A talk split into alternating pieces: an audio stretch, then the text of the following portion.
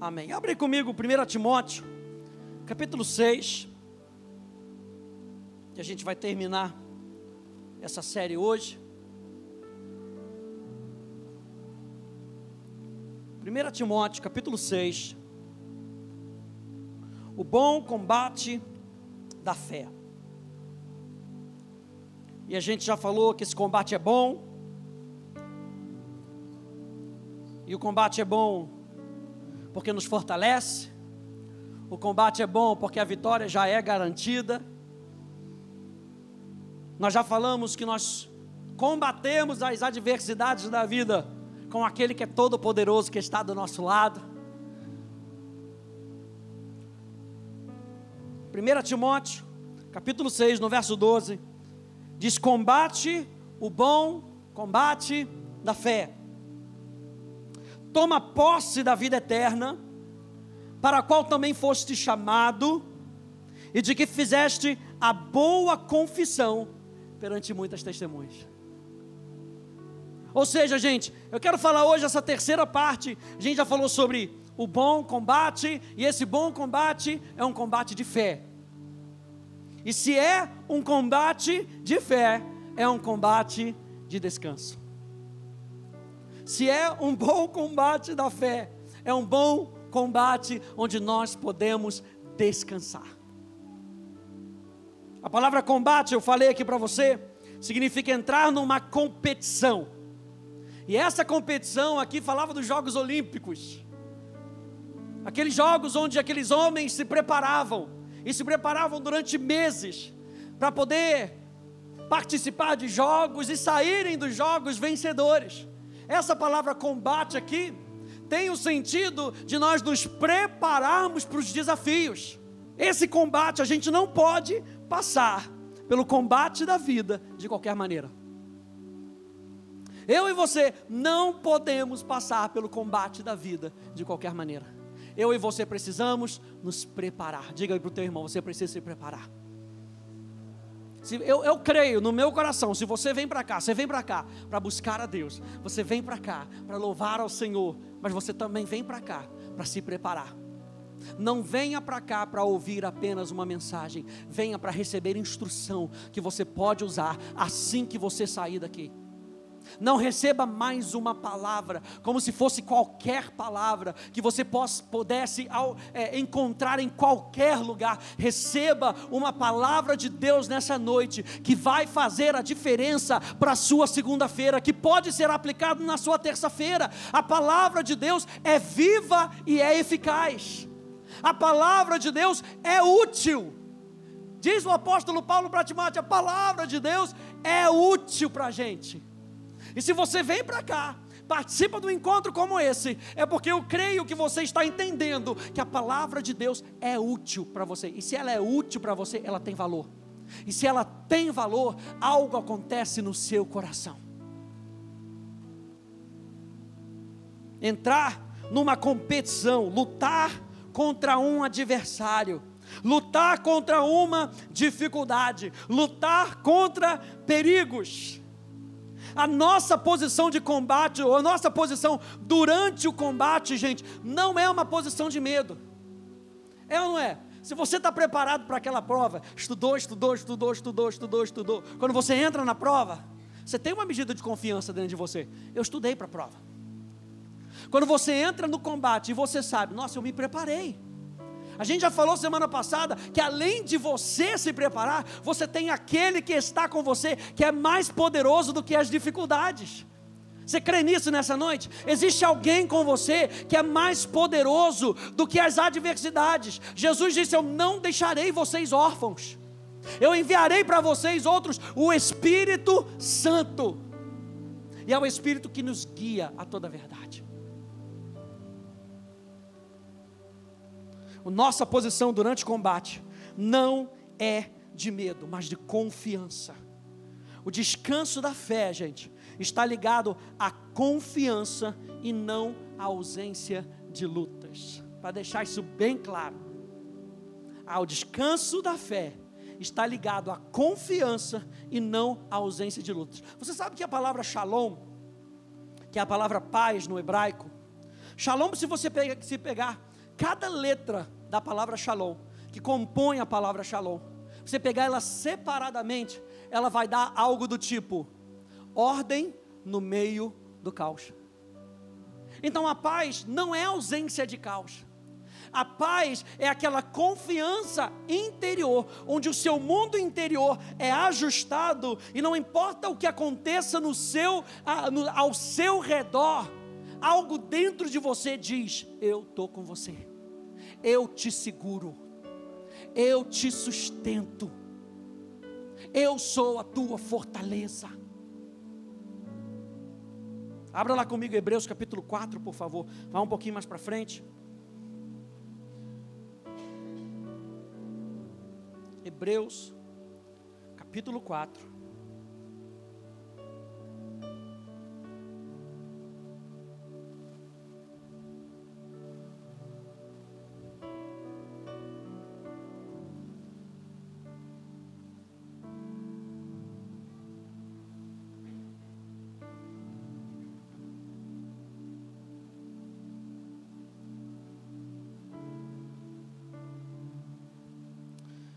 Hebreus capítulo 4, no verso 1.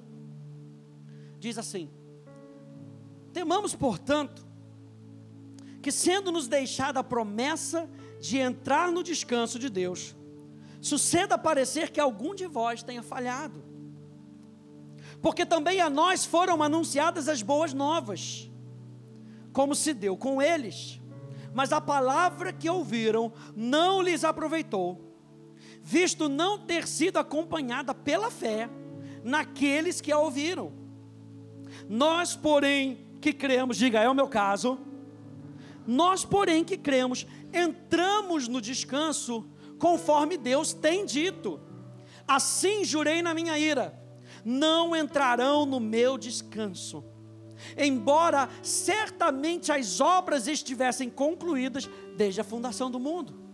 Porque em certo lugar Assim disse no tocante ao sétimo dia, e descansou Deus no sétimo dia de todas as obras que fizera. E novamente no mesmo lugar, não entrarão no meu descanso. Visto, portanto, que resta entrarem alguns nele, e que por causa da desobediência não entraram aqueles aos quais anteriormente foram anunciadas as boas novas. De novo, determina certo dia, hoje, diga hoje, de novo determina certo dia, hoje, falando por Davi, muito tempo depois, segundo antes fora declarado: Hoje, se ouvires a sua voz, não endureçais o vosso coração. Ele está falando de um dia que é hoje. O dia do descanso não é o dia de ontem, é o dia de hoje. O dia do descanso é o dia de hoje, é um combate de descanso, porque eu e você temos as boas novas. Ele falou as mesmas boas novas que foi pregado para aqueles homens de outrora, do Antigo Testamento, são as boas novas que são pregadas a mim e a você.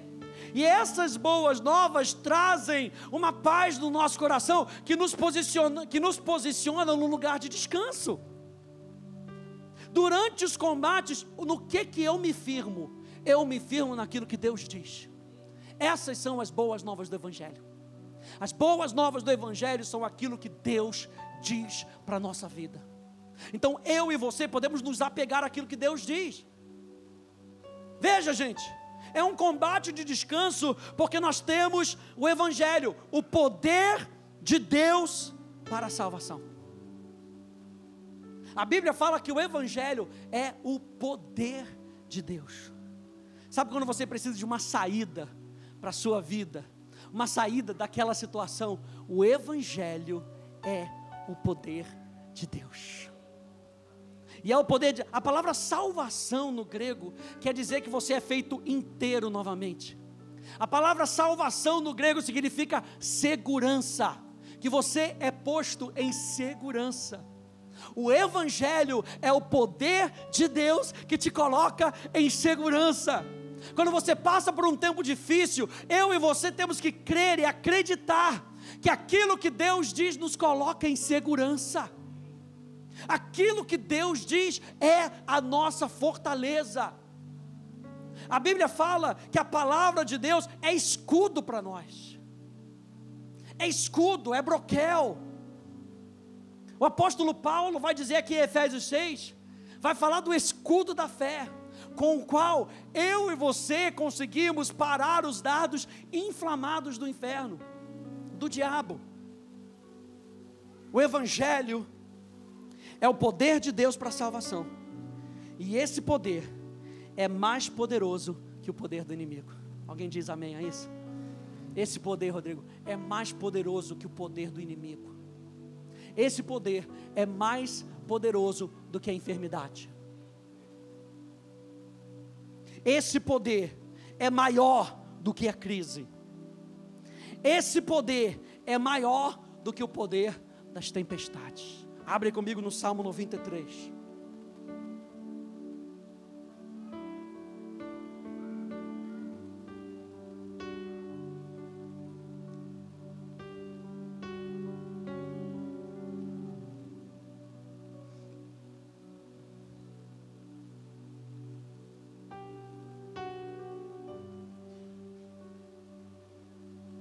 Só, gente, eu acho que eu li isso semana passada, não sei, mas eu quero repetir isso com você. Salmo 93. Diz assim: Reina o Senhor. Quantos aí creem que Deus reina? Isaías capítulo 9, 26, capítulo 9, verso 6, fala que Jesus recebeu um nome. E o seu nome será maravilhoso, conselheiro, Deus forte, Pai da eternidade, príncipe da paz. O governo estará sobre os seus ombros e haverá paz sem fim sobre o trono de Davi. Reina o Senhor.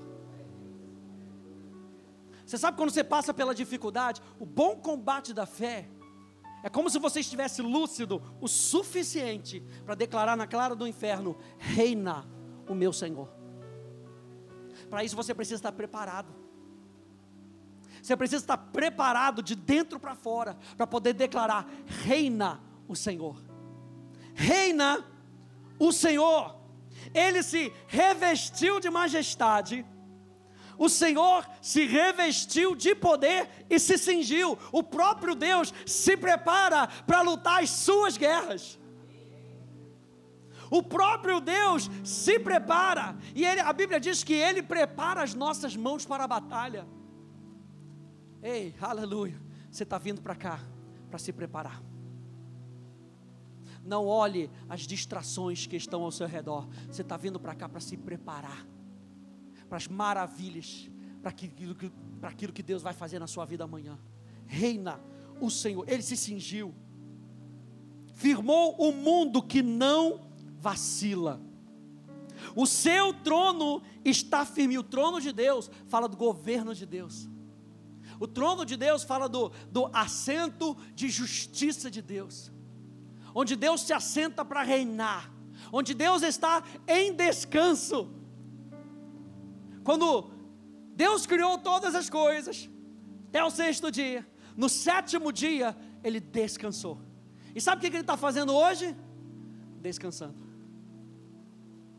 E Ele nos convida, em Efésios vai dizer isso para a gente: olha, vocês estão assentados em lugares celestiais, juntamente comigo. Sabe o que Ele está convidando você a fazer? Vem e se assenta comigo e descansa. Aí eu me lembrei agora de Marta e Maria. Onde é que estava Maria? Descansando. E Marta estava fazendo o quê? Está tentando fazer os preparativos, tentando fazer os quitutes. Porque Jesus chegava no mínimo com 12, chegava no, com 12 e os caras eram famintos. E aí Marta, no seu pensamento normal, falou: tenho que servir Jesus, eu tenho que servir Jesus, eu tenho que servir Jesus. E Jesus está falando: calma, Marta. Calma, não é que o que você está fazendo não é importante, mas Maria, nesse momento, escolheu a melhor parte. E a melhor parte é: descansa, aprenda a descansar. Sabe o que nós fizemos hoje de manhã? Buscando a Deus, nós aprendemos a descansar. Porque o que o inferno quer, gente, é roubar a nossa atenção de tal maneira que a gente pule para cá, e pule para lá, e faça aquilo, e faça aquilo outro, e tente isso, e tente aquilo outro. E Jesus fala: Eu tenho a direção certa para você. Descansa, confia, confia. Deus está assentado no trono. Pastor Ele sempre fala: existe um Deus assentado no trono. Existe um Deus que governa o universo. Já viu ele falando dos pratinhos? Parece que o negócio vai cair, mas Deus está com um pratinho aqui, e é a sua vida. E daqui a pouco tem um irmão do lado, ele está com um pratinho aqui do lado. E ele governa, ele não deixa o pratinho. Deus nunca deixou um pratinho cair. Deus nunca deixou um pratinho cair. A sua vida não vai ser desperdiçada. Descansa. Deus não criou você para o desperdício.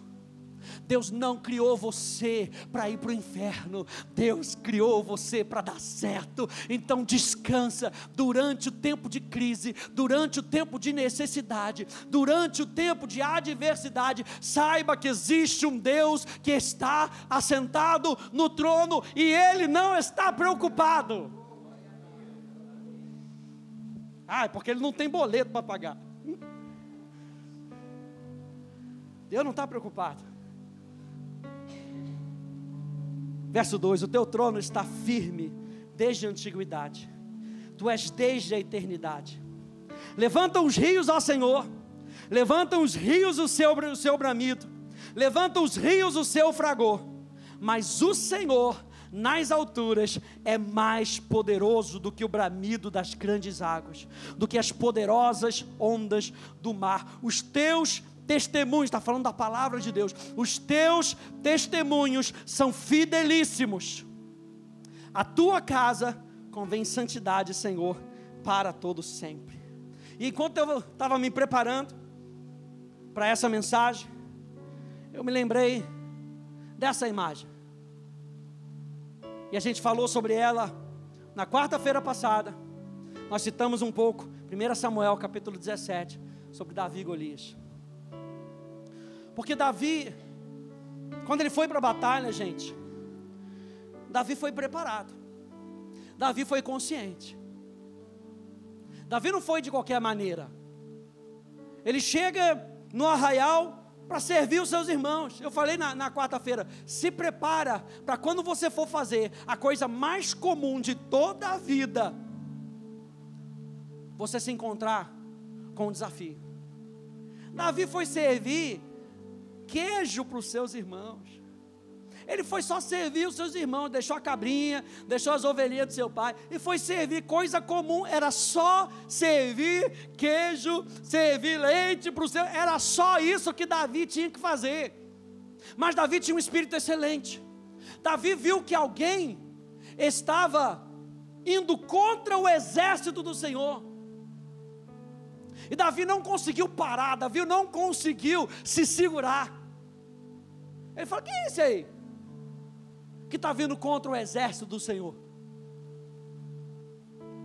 Em nenhum momento, presta atenção nisso, gente. Depois vai ler lá, 1 Samuel 17. Nenhum momento, nenhum momento da leitura bíblica, você vai ver Davi chamando Golias de gigante. Em nenhum momento Davi declara que Golias era gigante. Ele chama Golias de incircunciso. E a palavra incircunciso, Davi está querendo dizer: Eu tenho aliança com o Senhor dos Exércitos, você não tem, eu sou mais do que vencedor, você é mais do que derrotado. Como é que está essa balança nessa história? Davi foi com a confiança, não com a confiança dele, porque Davi diz: Eu vou contra ti, no nome do Senhor dos Exércitos. Eu não vou contra ti na minha habilidade. E você sabia que a Bíblia diz que aqueles homens que lutavam com fundas eram capazes de acertar um cabelão à distância lá fora. Um cabelinho ali na cabeça do Léo, lá longe. O cara com a funda conseguia acertar aquele cabelinho. Tamanha habilidade ele tinha. Davi não foi na sua habilidade. Davi já tinha matado leão, já tinha matado urso. Quantos ursos e leão você já matou aí? Pastor, todo ano no imposto de renda, a gente tem que matar um leão, Jesus. Davi já tinha experiência de vitória. Ele não se fiou nas experiências de vitória do passado. Ele sabia que as experiências de vitória no passado seriam um fundamento para edificar a sua fé, mas ele não vai em nome da vitória que ele teve sobre o leão. Ele não vai em nome da vitória que ele teve sobre o urso, ele vai em nome do Senhor dos exércitos.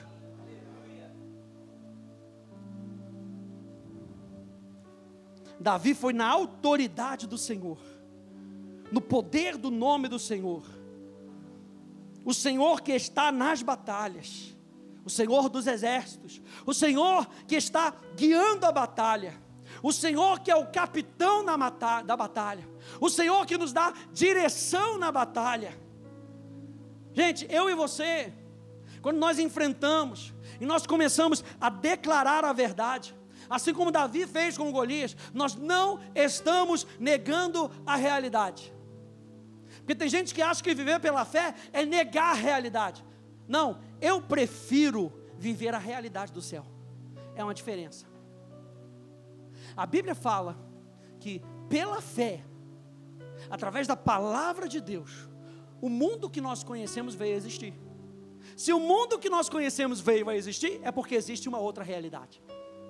A palavra verdade no grego, aletheia, significa realidade. Jesus disse: Eu sou a verdade. Sabe o que Jesus está querendo dizer para mim e para você? Ele é a nossa realidade. A nossa realidade não é o que nós vemos nos nossos olhos naturais. Eu e você temos que fazer paz com essa verdade. De que, ainda que o nosso homem exterior se corrompa, o nosso homem interior se renova, porque nós vivemos numa nova realidade. Então nós não negamos a realidade exterior. Está vendo? Você não está vendo que tem? Estou vendo. Estou vendo. Mas a palavra de Deus é superior. Deus reina sobre essa enfermidade. Deus reina sobre essa crise. Deus reina sobre essa necessidade. Essa é a nossa realidade. Sua forma de falar revela se você crê ou não crê na palavra de Deus. Então, durante o combate do descanso, gente, eu e você precisamos estar cheios da verdade, para que a gente possa colocar uma nova realidade em operação na nossa vida. Olha só o que diz Mateus capítulo 12, verso 34 na tradução da paixão, diz: Pois o que está guardado em seus corações será ouvido no transbordamento das suas palavras. O mundo quer que a gente viva nessa dimensão, gente. A dimensão que não tem cura, a dimensão que não tem jeito, a dimensão que não tem saída. O que, que eu vou fazer agora? Mas Deus quer com que a gente viva na dimensão dEle e na dimensão dele diz: Eu elevo os meus olhos para o monte. De onde me virá o socorro? O meu, socorro, o meu socorro vem. Olha a certeza de Davi: O meu socorro vem. O meu socorro vem. Alguém diga comigo: O meu socorro vem. A minha cura vem. A minha saúde vem a minha resposta vem. Durante o tempo de crise, durante o tempo de batalha, eu e você precisamos ter essa certeza no nosso coração: o meu socorro vem. Pastor Hélio diz essa frase aqui maravilhosa, no dos seus e-books. Ele diz: a confissão é um produto da fé, e palavras produzem aquilo que cremos. Sendo assim, podemos produzir muitos milagres se a nossa crença e confissão estiverem corretas. Então eu quero dizer para você nessa noite: número um, enquanto você vai passando pela crise, declare as promessas de Deus. Declare as promessas, não passe pelas crises de qualquer maneira. O que eu achei interessante, nós falamos sobre isso aqui na quarta-feira é que, é que Davi não passou diante de Golias e ficou amoado. Amoado estava o exército de Israel. Escondido estava o rei estava escondido. Enquanto você estiver passando por essa, enquanto a enfermidade estiver batendo lá no seu corpo, ela vai continuar batendo e você vai continuar fazendo resistência. E você vai continuar proclamando a palavra de Deus, se firmando nas promessas de Deus. Davi não se calou diante de Golias. Davi enfrentou Golias no seu posicionamento. Golias vira para ele e fala: Eu sou um cachorro para você ver. Tamanho posicionamento de Davi. Davi vira para Golias vira para ele: Eu sou um cachorro para você vir assim comigo? Com pau? Com pedra? Ou seja, Golias que estava se achando, agora já teve que baixar a bola. Por que, que você está me reduzindo a cachorro? Olha como eu sou, olha o meu escudo, olha a minha lança. Davi, Golias para Davi era um cachorro. Ao ponto dele dizer assim: no final das contas, como eu vou do nome do Senhor dos Exércitos, Ele vai me entregar sua cabeça na minha mão. Hoje, ainda, sua cabeça vai estar na minha mão. Então se posicione, não se cale diante dos desafios. Não se cale diante dos desafios. Bota a promessa para fora de você. Declare as promessas de Deus. Declarar o que Deus diz é se posicionar em fé. Pastor, como é que eu me posiciono em fé? Declare o que Deus diz. Comece declarando por aquilo que Deus diz. A palavra de Deus nos dá a certeza necessária para descansar até mesmo durante o combate. Porque se eu e você temos uma palavra, se eu e você temos uma promessa, gente, a gente pode descansar, não é por causa da promessa. A Bíblia diz que Abraão creu naquele que fez a promessa. A nossa confiança não está na promessa em si. A nossa confiança está em saber que aquele que fez a promessa é fiel para cumprir. E que no tempo certo ele vai se manifestar. Mas uma coisa eu sei: aquele que vem virá e não tardará, diz Abacuque.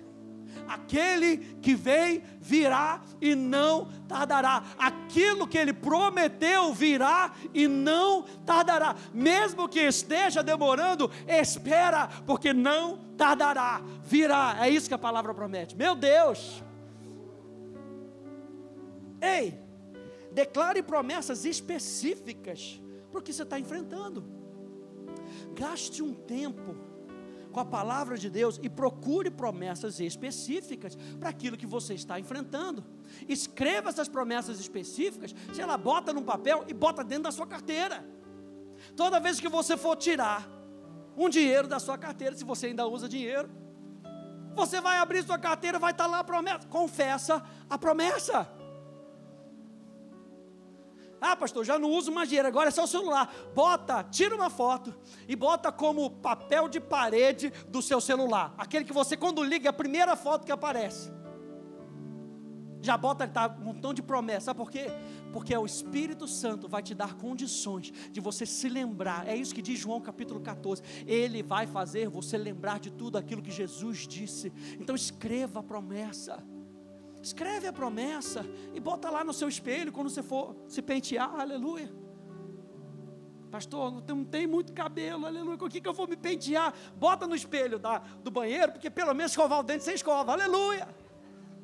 Então não tem como falhar. Bota lá todas as promessas. Quando você for escovar o dente, já vai escovando e confessando, aleluia. Já mata dois coelhos com uma cajadada só. Vai escovando e vai confessando deixa sair palavra, deixa sair bolha, deixa molhar o espelho, mas não para, confessa a palavra de Deus. A gente tem que parar de dar desculpa. Dá para a gente melhorar, dá para a gente fazer de uma outra forma, dá para a gente fazer acontecer. Meu Deus. Número dois, seja ousado para declarar, creia no que você está, no que você está confessando. Por isso que a Bíblia fala do coração e da boca. A Bíblia fala da conexão do coração e da boca. Creia naquilo que você está confessando. Acredite. Esqueça o tempo. Uma das coisas que o inferno vai tentar usar na sua vida é a questão do tempo. Mas ainda não aconteceu. Mas ainda não chegou. Mas olha como está demorando. Diga para o tempo ali: Ó, meu pai te criou. E o meu pai ele anda de eternidade a eternidade. então ele está fora do tempo. Eu vou preferir andar na realidade dele. Então eu vou esperar. Eu vou esperar, eu vou esperar confessando. Vou esperar, seja ousado na hora de declarar. Número 3. Seja grato. Seja grato, não murmure. A gratidão, gente, anota essa frase aí. A gratidão abre portas para Deus agir. A gratidão abre portas para Deus agir.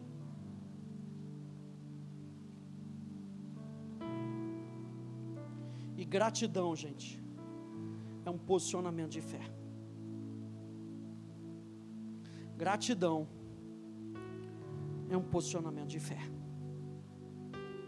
Vamos terminar lendo Abacuque.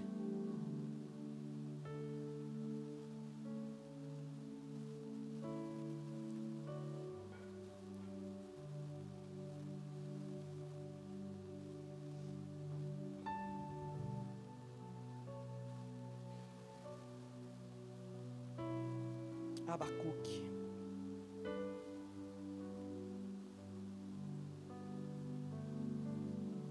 Eu acho interessante no livro de Abacuque que ele começa se queixando com Deus, começa reclamando, reclamando. Mas eu acho interessante que ele diz que ele vai se posicionar na torre de vigia para ver o que Deus vai falar. Espere Deus falar com você. Tenha a expectativa de que Deus vai responder a sua oração. E aí, lá no capítulo 3,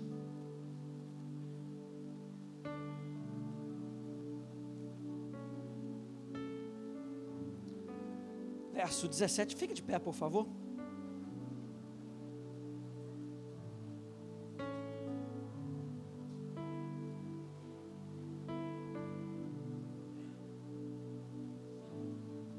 Seja grato, terceiro ponto, seja grato. Não murmure. Gratidão abre portas para Deus agir. Verso 17, Abacuque capítulo 3.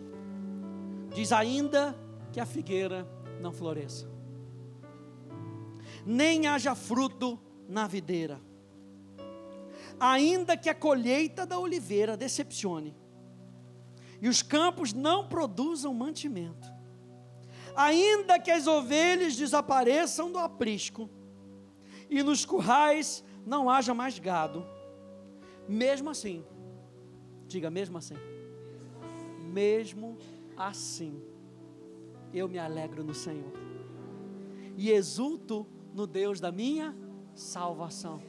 Salvação, segurança, alegria, prosperidade. Eu me alegro, eu exulto no Deus da minha salvação. O Senhor Deus é a minha fortaleza ele dá aos meus pés a ligeireza das coxas e me faz andar nas minhas alturas. Que interessante Abacuque terminar dizendo isso. Eu não vou andar no patamar de baixo. Eu não vou andar na realidade de baixo. A declaração de Abacuque é no finalzinho, com tudo isso que eu acabei de declarar, eu estou andando numa realidade superior que, ao passar por essa semana, eu e você possamos ter a consciência de que o combate é um combate da fé, é um combate de descanso, é um combate onde eu e você podemos confiar em Deus. E quando nós confiamos em Deus, nós vemos a ação de Deus na nossa vida. Amém, gente? Feche um pouquinho os teus olhos.